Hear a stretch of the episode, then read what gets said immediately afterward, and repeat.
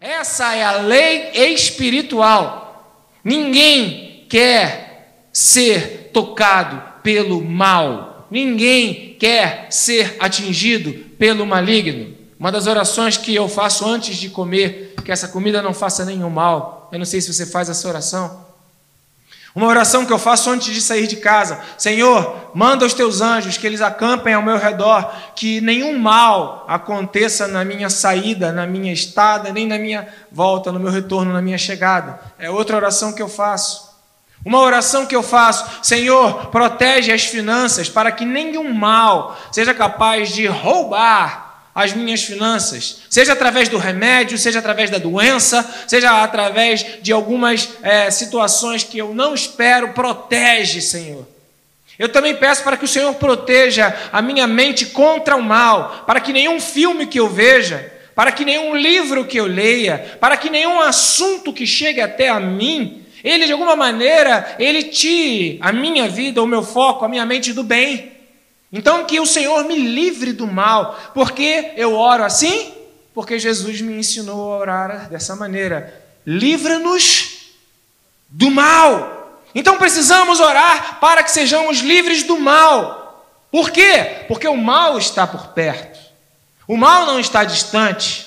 O mal está próximo de nós. E eu e você precisamos nos proteger do mal nos proteger do maligno. E essa proteção que vem da parte de Deus, ela vem através de um novo nascimento. Você nasceu de novo, você é uma nova criatura. As coisas velhas já passaram e tudo se fez novo. Você crê nisso na tua vida? Amém? Você pode dizer amém agora sem máscara? Você crê nisso na tua vida que você nasceu de novo? Ah, aleluia! Como é libertador te ouvir sem essa máscara. Que bom. Então veja, aquele que nasceu de novo, aquele que é uma nova criatura, é identificado pela luta constante, pela luta incessante contra o pecado. Ah, você vai vencer o pecado? Não, não vai vencer nunca. Mas então por que eu continuo lutando contra algo que eu não vou vencer? Ah, não que eu tenha alcançado, mas eu prossigo para o alvo. A nossa batalha espiritual, ela não diz respeito às conquistas que nós vamos obter ou ao sucesso que nós vamos ter na luta contra o pecado, mas diz respeito ao esforço que fazemos durante os processos. A luta diz respeito à incessante, imparável, a constante batalha que há em mim e no meu coração contra o pecado, para que o novo nascimento se estabeleça, para que então eu seja protegido e o maligno ou o mal não me atinja. A primeira coisa que eu quero dizer para você é que aquele que nasceu de novo, o mal não o atinge. Ah, o que é o mal? O mal é definido como tudo aquilo que é antagônico a Deus. É difícil a gente compreender exatamente o que é mal, porque algumas pessoas gostam do mal, e para elas o mal não é mal, porque gostam do mal. Então a própria definição do que é mal, ela é de acordo com o espírito que está no coração ou na vida daquela pessoa. Há pessoas que têm prazer no mal, há pessoas que têm prazer em colocar para dentro coisas que destroem o próprio corpo. Prazer, tem alegria, tem desejo, tem vontade de comer, ou de ingerir, ou de inalar, ou de absorver produtos que fazem mal e destroem. Mas tem gente que gosta. Então, para elas, o mal já não é tão mal assim. Então, o que, que me faz compreender o que, que é mal e o que, que me faz me compreender o que, que é bom? Os anúncios da televisão? As propagandas que dizem para mim o que, que é bom, do que, que eu preciso? Talvez, se depender das propagandas, nós vamos comer tudo o que não presta. Nós vamos gastar nosso dinheiro em tudo aquilo que não adianta para coisa alguma. Então, onde está a definição do bem e do mal? A definição do bem e do mal está na palavra de Deus e no espírito que ela sopra sobre nós, que ela libera sobre as nossas vidas. Você quer se proteger do mal? Primeiro você precisa saber o que que é o mal. E para você saber o que é o mal, você precisa conhecer a Deus, que é a verdade, e ele te dirá o que é o bem o que é o mal, e aí você poderá abrir mão ou negar o mal na sua vida. Porque sim, é um poder e é uma autoridade que Deus lhe concedeu. Você tem direito de acessar o mal. Foi assim desde o início. O homem e a mulher colocados no jardim, criados à imagem e semelhança de Deus, portanto, Deus lhes deu uma das características que ele mesmo tem, que é a vontade que é o direito de escolha, e ele falou: vocês podem comer de todas as árvores, menos daquela, do conhecimento do bem e do mal. Mas vocês têm direito, têm acesso. Mas no dia que vocês comerem daquela árvore, a coisa vai ficar ruim, vai ficar feia para vocês.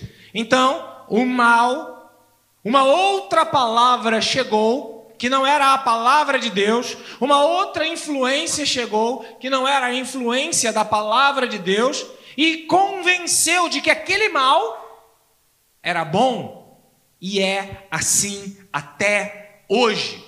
A nossa batalha espiritual, ela inicia ou ela starta pelo conhecimento do que, que é o bem e do que, que é o mal. Porque há coisas que nós não lutamos, porque simplesmente nós não enxergamos como o mal.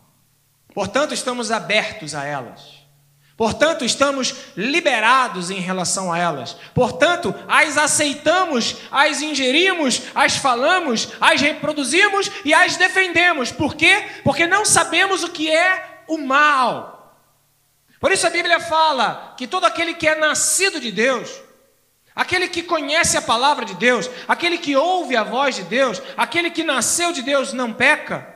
Ou não vive na prática do pecado? Ah, pastor, o que é pecado? Pecado é aquilo que Deus diz que não é bom. Pecado é aquilo que Deus diz que é mal. O que é pecado? Pecado é aquilo que Deus diz que é mal. E aí você discute com Deus, dizendo: não, mas é bom, eu gosto, é bom para a minha vida, eu curto, me traz algum benefício, me faz bem. E aí então você troca a palavra de Deus por outra influência, por outra palavra, e você diz que o que Deus diz que é mal é bom. E você passa a aceitar aquilo que Deus disse para você não aceitar. E você passa a reproduzir o que Deus disse para você não reproduzir. Portanto, você vive na prática do pecado. O que é pecado?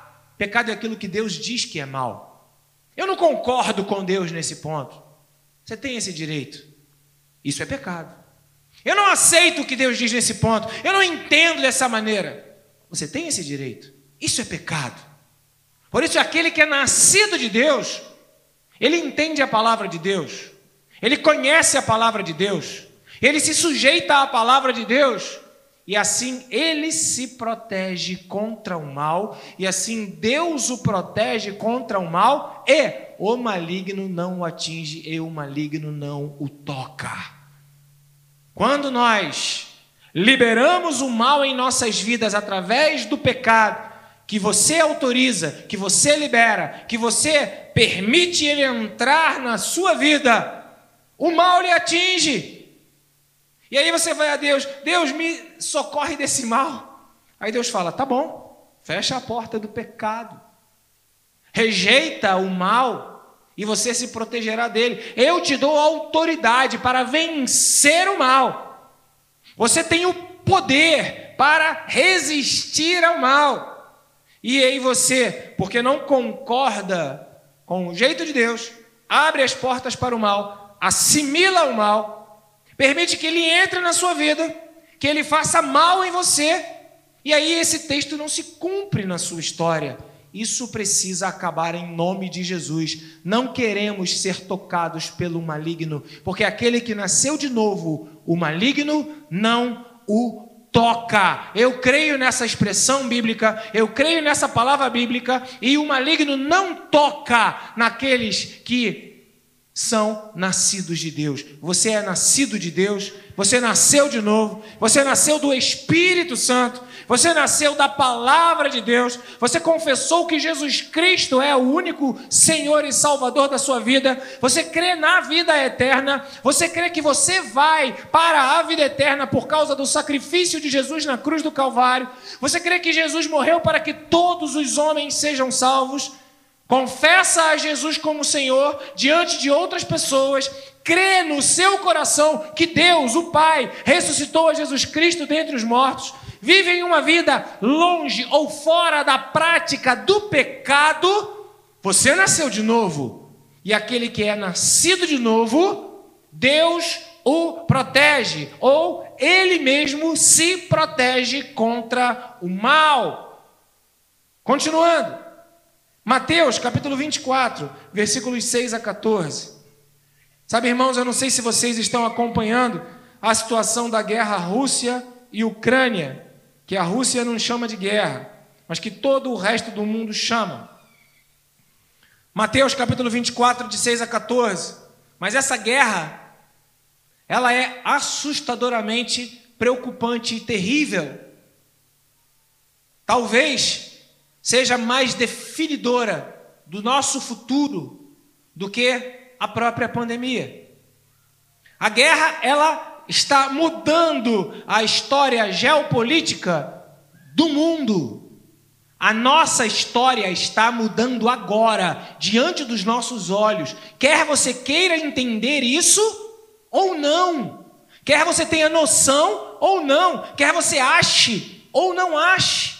As coisas não dependem da sua percepção. As coisas não dependem do que você acha. As coisas não dependem da sua forma de ver.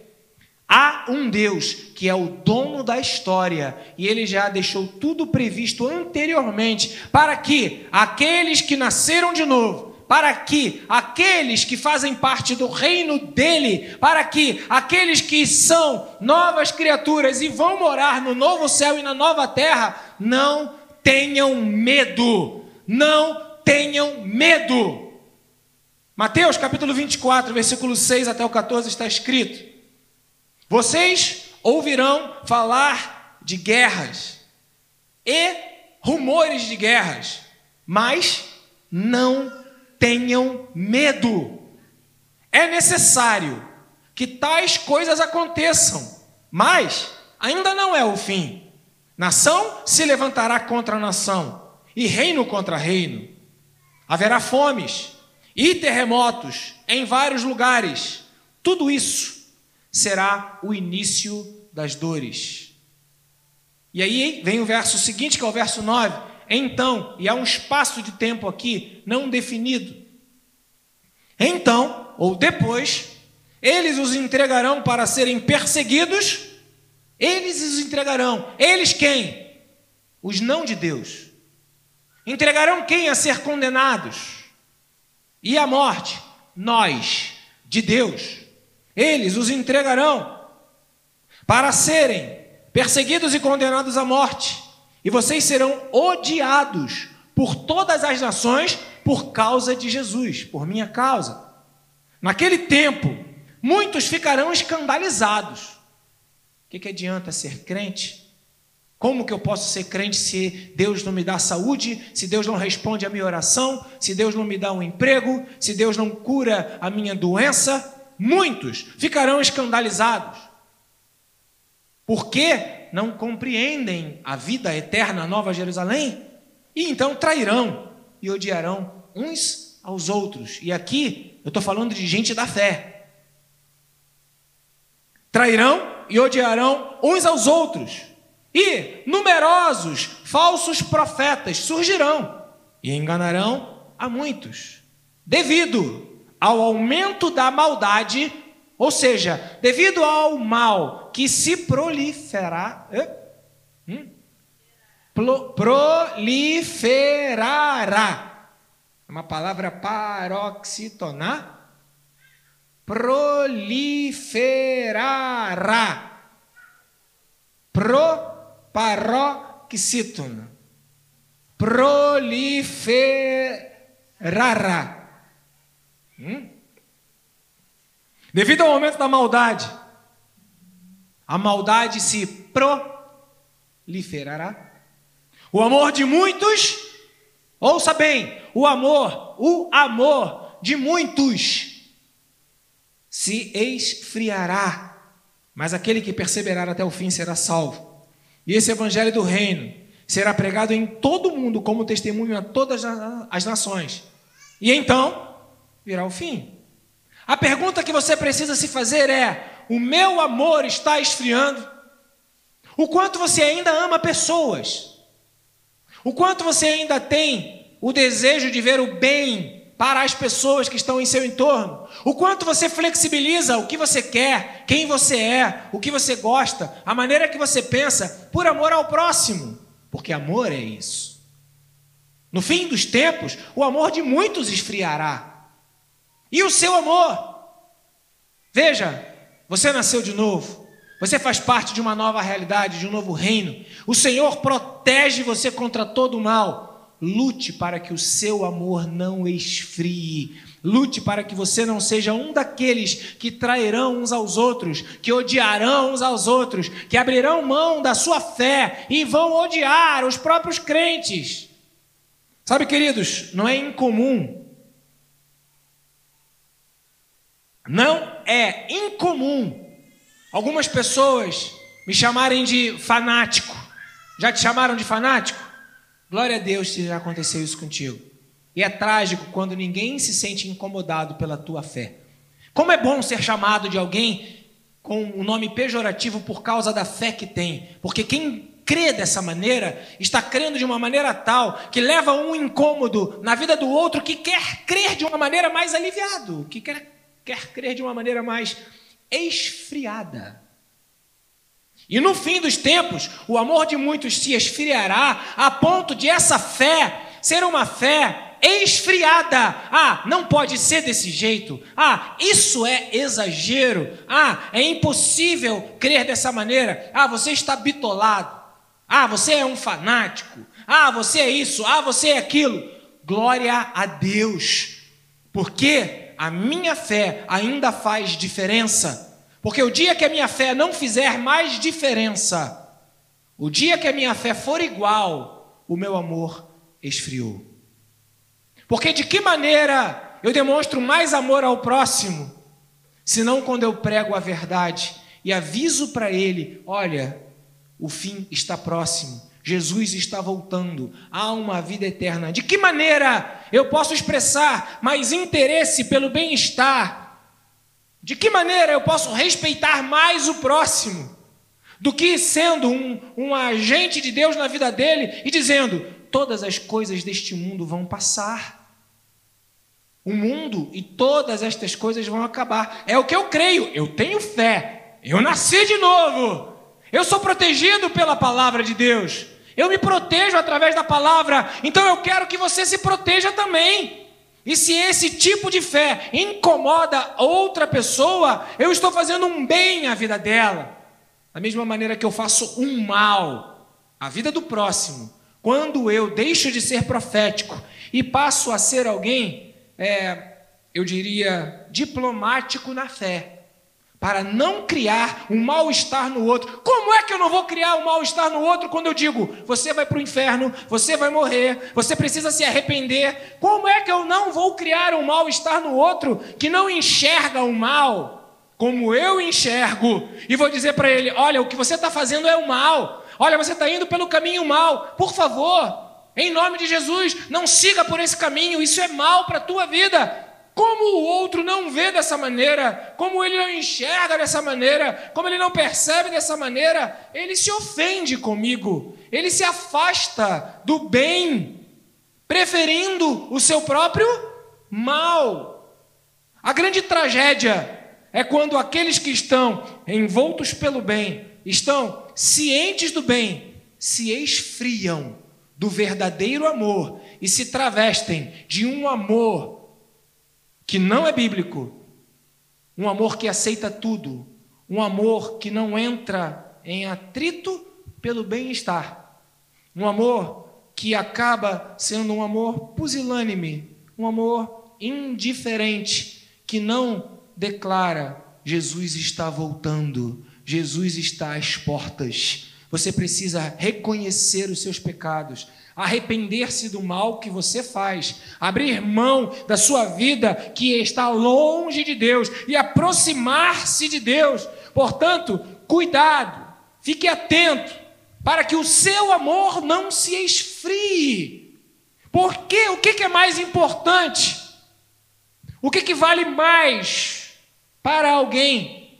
O que, que pode representar a maior quantidade de amor na vida de uma outra pessoa, se não alertá-la? O fim do mundo está próximo, Jesus está voltando, existe um novo céu e uma nova terra, e aqueles que confessam que Jesus Cristo é o Senhor vão habitar com Ele por toda a eternidade. Existe maior amor do que esse? Responda-me, sim ou não? Então veja, o que pode ser mais importante, o que pode representar mais amor do que eu falar a verdade de Deus em amor, do que eu me posicionar em amor, do que eu denunciar o mal para aqueles que não o enxergam. Por isso a palavra de Deus, ela é, ela é penetrante, ela entra e ela vai lá no mais profundo do íntimo do ser, para que ela seja capaz de discernir os próprios pensamentos do coração, e ela causa uma divisão entre as juntas e medulas, a alma, a palavra de Deus ela penetra no mais profundo do íntimo da pessoa. E quando eu através da minha fé levo a palavra, eu causo na vida da pessoa uma facada. Uma facada. Eu causo na vida da pessoa uma punhalada. Eu causo na vida da pessoa algo que, que fere. Algo que talvez não seja bom naquele momento para a vida dela. Estes dias o Márcio, né, professor Márcio, o meu filho de laboratório,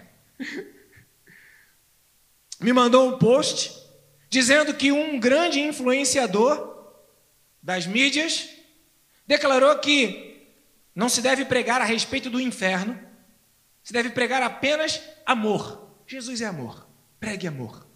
Os crentes devem se limitar a pregar apenas o amor. E aquilo traz, infelizmente, uma influência enorme na vida de um monte de jovens que querem amar e ser amados. E é muito bom amar e ser amado. É maravilhoso.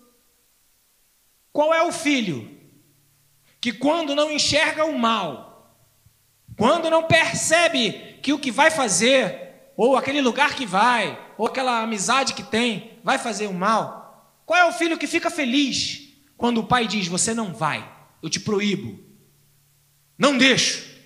Qual é o filho que fica feliz? Quando é proibido ou quando é cerceado diante daquilo que ele quer fazer, diante daquilo que é o bem. Quando eu era adolescente, eu gostava muito de jogar é, fliperama. Alguém aqui é da época do fliperama de botões? Do videogame de botões? Aquele videogame que tinha dois botõezinhos assim? Não? Tinha algumas máquinas, né? Space Invaders. É, várias máquinas, eu era um dos viciados. Eu fazia tudo para poder jogar o, é, o, o, o pinball. É, pin, pebolim, pin, pinball fica melhor. Pinball. Tá bom, Kátia? Pinball. Certa vez apareceu um grupo lá na escola, como a, um grupo na escola não, um, um grupo lá no próprio. Qual é o nome daquela loja que tinha? Não era Lan House. Era a loja onde tinha os os flippers. É, o fliperama. Apareceu. Não, fliperama Maeda era de autorama. Estou falando do fliperama que jogava flipper, que era o pinball. Tinha um ali na rua Conde Bonfim, é, do outro lado do prédio onde eu morava com a minha mãe. E aí apareceu lá um cara com uma proposta incrível. Eu tenho duas máquinas na minha casa. Eu moro lá em Copacabana. Vocês podem ir, vocês passam a tarde lá comigo. A gente assiste alguns filmes pornôs e joga pinball. Eu fiquei maravilhado, era tudo que eu queria na minha vida. Um adolescente no auge do seu hormônio. Aí eu virei para minha mãe, cheguei em casa falei: Mãe, você tem dinheiro para eu jogar fliperama? Minha mãe, claro, falou: Não, meu filho, não tenho. Eu falei: Então tá bom, seus problemas estão resolvidos. Apareceu um camarada, que eu não sei quem é, mas todo mundo vai. E esse camarada está chamando a gente para ir lá no, na casa dele, em Copacabana, mãe. Isso eu tinha 14 anos, hoje eu tenho 54, fazem 40 anos. E ele chamou a gente para jogar lá o fliperama. E ele vai dar as fichas para a gente, a gente vai jogar, vai também assistir uns filmes. Eu não menti, eu falei a verdade, só ocultei alguns detalhes. A minha mãe olhou para mim e falou assim: Não, você não vai. Eu falei: Como é que eu não vou? Eu tenho bigode na cara. É, tá rindo, João? Eu tenho barba na cara. Eu tenho 14 anos. Eu calço 41. Eu sou grande. Eu sou dono do meu nariz. Não vai. E aí eu fiquei muito irritado com a minha mãe. Quando que um pai que protege o filho contra o mal, que o filho não vê, será reconhecido por esse pai instantaneamente? Quando? Quando você que é amigo dos seus amigos os adverte do mal, que eles não enxergam, que eles não veem. Quando que você acha que eles vão ficar felizes com você? Logo, é incompatível e impossível que você ame de verdade, se você não falar a verdade que você crê. Ou você não crê na verdade e por isso não a fala, ou você fala, mesmo que aquela pessoa que você ama, que é seu amigo, que você respeita e que você quer o bem, mesmo que tal pessoa não lhe compreenda, mas você quer o bem da vida dela. Você está entendendo? Você está comigo? E a Bíblia fala: se vós que sois pais, sabeis fazer coisas boas a vossos filhos, quem dirá o vosso Pai celestial, que não vos dará tudo quanto lhe pedirem? Queridos, nós entendemos, à luz da palavra de Deus, que se nós não denunciarmos o mal, não falarmos do mal, não apontarmos o mal, não crermos no mal, ele se travestirá de bem e enganará. Onde está o engano? Na incapacidade de discernir o que é pecado. O que é pecado? É o que Deus diz que é mal através da Sua palavra. Não é o que eu acho que é mal, não é o que o meu amigo acha que é mal, não é o que o outro percebe o que é mal, mas é o que Deus diz através da sua palavra. Logo, uma das primeiras ações do inimigo, do opositor, daquele que quer o seu mal, é fazer com que você não creia na palavra, ou a interprete de uma maneira onde você possa continuar dizendo que o mal é o bem onde de alguma forma você possa justificar a não transformação da sua vida, a não mudança dos seus hábitos, a não posição diferente contra o mal, e você continua no conforto do seu bem, porque você acha que a minha mãe, naquela época, porque me disse o que era bom e recebeu uma malcriação de volta, recebeu uma porta batida, recebeu, mãe, você não me entende, mãe, você não me respeita, mãe, você não me ama, como reação de alguém que queria o mal, mas que não sabia que estava indo para o caminho da morte, e a minha mãe estava me protegendo. Você acha que a minha mãe, ela, de alguma maneira, ficou feliz comigo pelo que eu fiz? Então veja, quando nós amamos de verdade, nós estamos dispostos a que a pessoa não fique feliz com a gente. Em nome do amor e da palavra de Deus. Se você busca o amor e a aceitação de todos, é interessante que você saiba que você não está pregando o evangelho do reino. E o mal, ele vai dominando as mentes e os corações e vai se passando como o bem. E o caminho para 1 Pedro capítulo 5, versículo 1, é, perdão, 8 e 9. 1 Pedro caminho, capítulo 5, versos 1, é, 8 e 9. 1 Pedro capítulo 5, versos 8 e 9. 1 Pedro capítulo 5, verso 8 e 9, que diz assim: Estejam alertas e vigiem. O diabo, que é o inimigo de vocês, anda ao redor como leão, rugindo e procurando a quem possa devorar. Resistam-lhe permanecendo firmes no que você acredita, ou firmes na fé, sabendo que tem um monte de irmãos que você tem em todo mundo que estão passando pelo mesmo sofrimento. Qual o sofrimento? De não ser aceito pelo mundo, de não ser amigo dos que você ama, de não ser alguém que tem acesso a aquilo que todos têm por causa do que você falar a palavra da verdade. Porque o evangelho do reino é pregado, a boca que o fala causa antipatia, causa inimizade. Seria assim, mas ainda não é o fim. Por isso Jesus fala lá em Lucas: não tenham medo. Não tenham medo. E por causa do medo de ser aceito, ou do medo de não ser alguém que é colocado de lado, muitas pessoas pararam de pregar o evangelho do reino. Sim, tem um inferno, o lago de fogo, que vão todos aqueles que não confessam que Jesus Cristo é o Senhor. Quer eles queiram ou não, mas a todo aquele que confessar a Jesus como Senhor e crer no seu coração será salvo. Todo aquele que crer no seu coração que Jesus Cristo é o Senhor e com seus lábios confessar que Jesus Cristo é o Senhor será salvo. Foi transportado do império das trevas para o reino do Filho do seu amor. Vai ter morada garantida no céu. Isso ofende, isso chateia. Eu não tenho como mudar a verdade e por amor eu não posso me omitir de falar a palavra da verdade agora. Se o meu amigo é meu amigo, o meu amigo vai me ouvir e ainda que não concorde, ainda que não aceite, ainda que não coadune do pensamento, ele vai me ouvir e vai me respeitar e vai dizer para mim: Olha, eu ainda não sou da fé. Ora pela minha vida, para que o que você está falando, você é meu amigo, não é? Você quer o meu bem, não quer? Você quer que eu seja salvo, é o que você acredita de verdade, não é? Ore por mim, ore para que eu vá para o céu, ore para que eu fique livre do inferno. Mas isso não implica em uma mudança de posição sua para também aliviar e andar nas práticas do pecado. Exceto se você for um missionário, né? Chamado por Deus para isso. E aí você vai lá, como Jesus foi, vai até o inferno, prega aos espíritos em prisão, mas sai de lá rapidinho. Porque mesmo missionário não é para ficar nesse ambiente, é para chegar, fazer diferença e sair pregando a palavra da verdade. Mas como ouvirão se não há quem pregue? E como pregarão se não forem enviados? A palavra de Deus para a tua vida nessa manhã é: aquele que nasceu de novo não vive no pecado, e o maligno não lhe toca, o mal não lhe toca. Não tenha medo, não acha que é mal você ser colocado no, no, no local dos maus.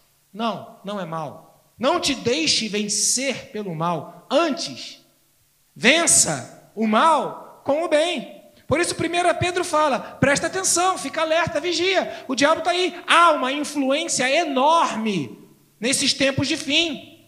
Quais são os tempos do fim? Onde você vai ouvir falar de guerra? Você está ouvindo falar de guerra? Você soube que a Índia, sem querer, mandou um míssil lá para o Paquistão? Você sabia que a Índia e o Paquistão, a Índia é uma das populações maiores deste mundo, ao lado da China, do Brasil. Sabe que a Índia tem um material nuclear, ela tem uma pinimba com o Paquistão histórica. Sem querer, apertou um botão, foi lá um míssil para o Paquistão. Rumores de guerra, guerras, fome. Você sabia que por causa da pandemia, há pesquisas científicas, que está na moda usar esse termo, né? Que falam que a fome no mundo aumentou 40% por causa da pandemia. Fome, guerras, rumores de guerras, as coisas acontecendo. Você sabia que hoje as igrejas mais cheias são aquelas que pregam prosperidade, saúde, vida plena, vida abundância, riqueza. Aceita Jesus que você vai andar de BMW. Oh. Não, vai andar de Mercedes. Não, vai andar de Compass, a diesel. Vai comprar a sua cobertura na Lagoa Rodrigo de Freitas. Aceita Jesus e você vai viver muito bem. Ah, falsos profetas, falsos mestres que falam para coceira dos ouvidos daqueles que querem ouvir a verdade. Agora, qual é a palavra da verdade? Não tenha medo, porque se você está em Deus, o maligno não vai tocar na tua vida. Não vai tocar na tua vida. Você não precisa de nada. O maligno não vai tocar na tua vida. Você não precisa ter nada, o maligno não vai tocar na tua vida. você não precisa ser nada. O maligno não vai tocar na sua vida, porque aquele que nasceu de novo, o maligno não lhe toca.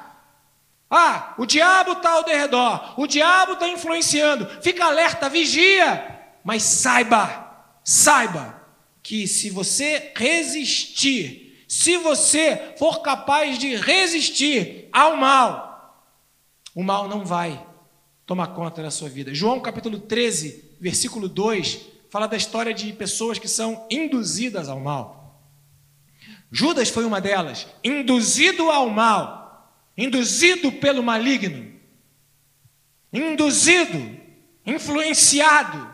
O diabo ele tenta influenciar, induzir. Ah, eu não creio no Satanás. É uma estratégia para que você, ah, porque não acredita, continue no lugar onde você está. Ah, eu não creio na palavra. É, uma estratégia para que no lugar onde você está, você continue. Ah, eu creio na palavra de uma forma mais light. É uma estratégia para que no lugar onde você está, você continue sem pregar a palavra, sem dar frutos que demonstram arrependimento e que levam vidas à salvação.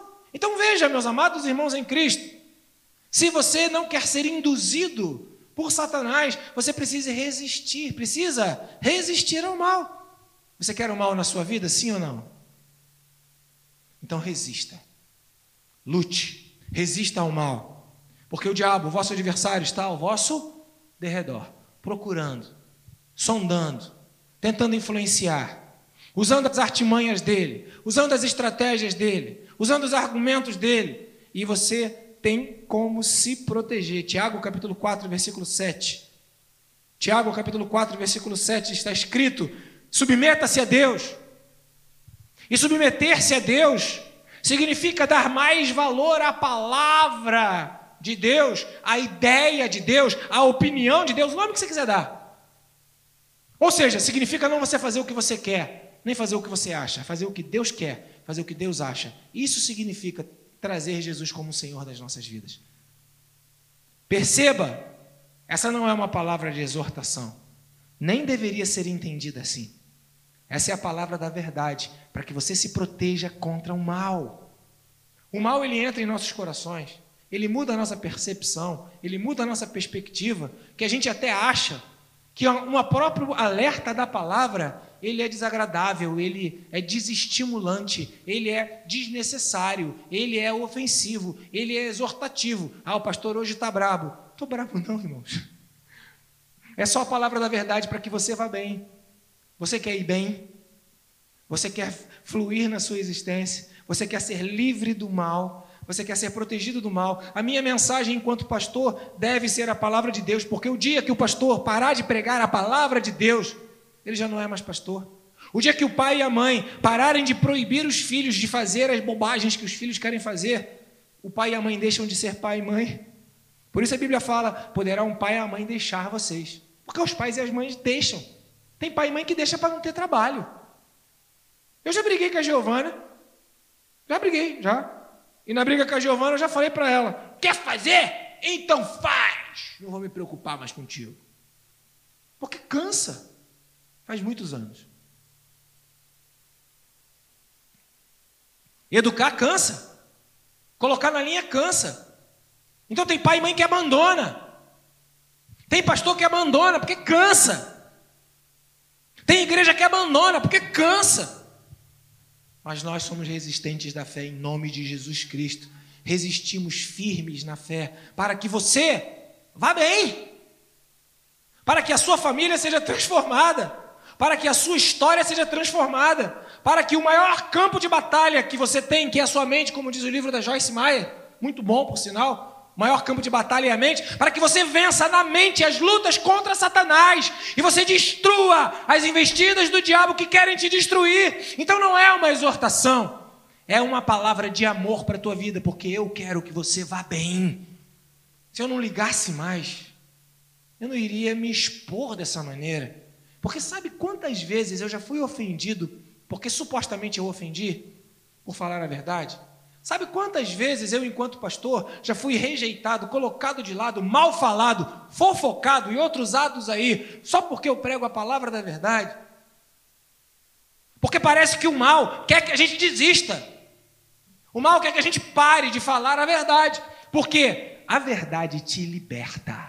A verdade te protege, a verdade te protege contra o mal. Aquele que nasceu de novo não está no pecado, o maligno não o toca.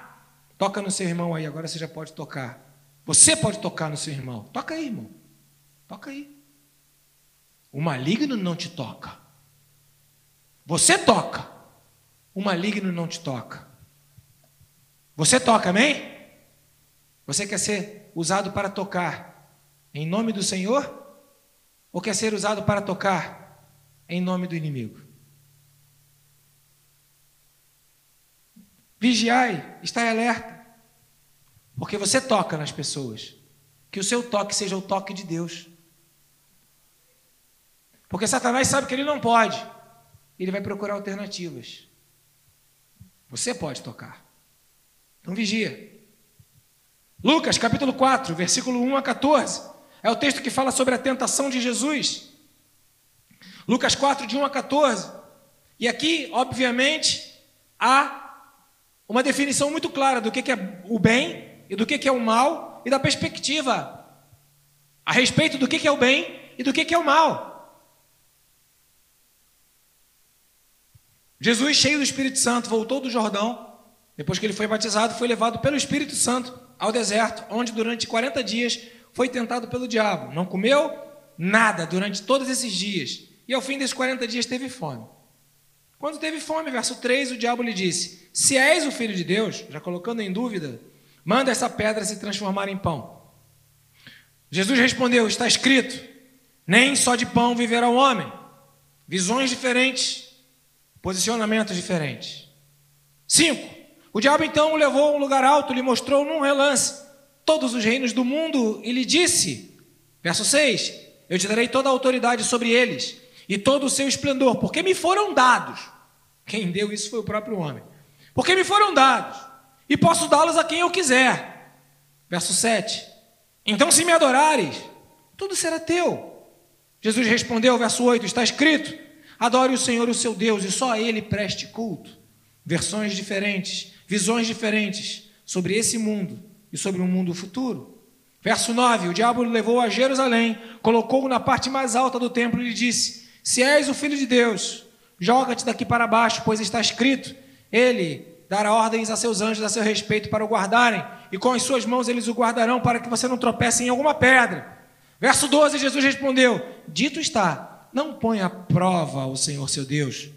Verso 13: Tendo terminado, Todas essas tentações o diabo deixou até ocasião oportuna. Não precisa ler o 14, não, só até o 13. Veja, meus amados, tentação não é obrigação. Grave isso. Tentação não é obrigação. Algumas propostas algumas ideias, algumas posturas e posições vão chegar até você, vão chegar o tempo todo. Quais os homens casados, ou quais as mulheres casadas, que nunca tiveram uma tentação? Quais as pessoas solteiras que amam ao Senhor, que nasceram de novo e que guardam um celibato, nunca tiveram uma tentação? Quais as pessoas investidas de poder e autoridade neste mundo que têm poder para dizer para os outros: faça isso, faça aquilo, venha e volta? Nunca tiveram uma tentação? Quantos de nós, em nosso coração, nunca tivemos uma tentação para mentir ou para ocultar a verdade que é mentira do mesmo jeito, ou para distorcer a verdade que é mentira do mesmo jeito? Mas veja, Nada disso entra se nós dissermos não.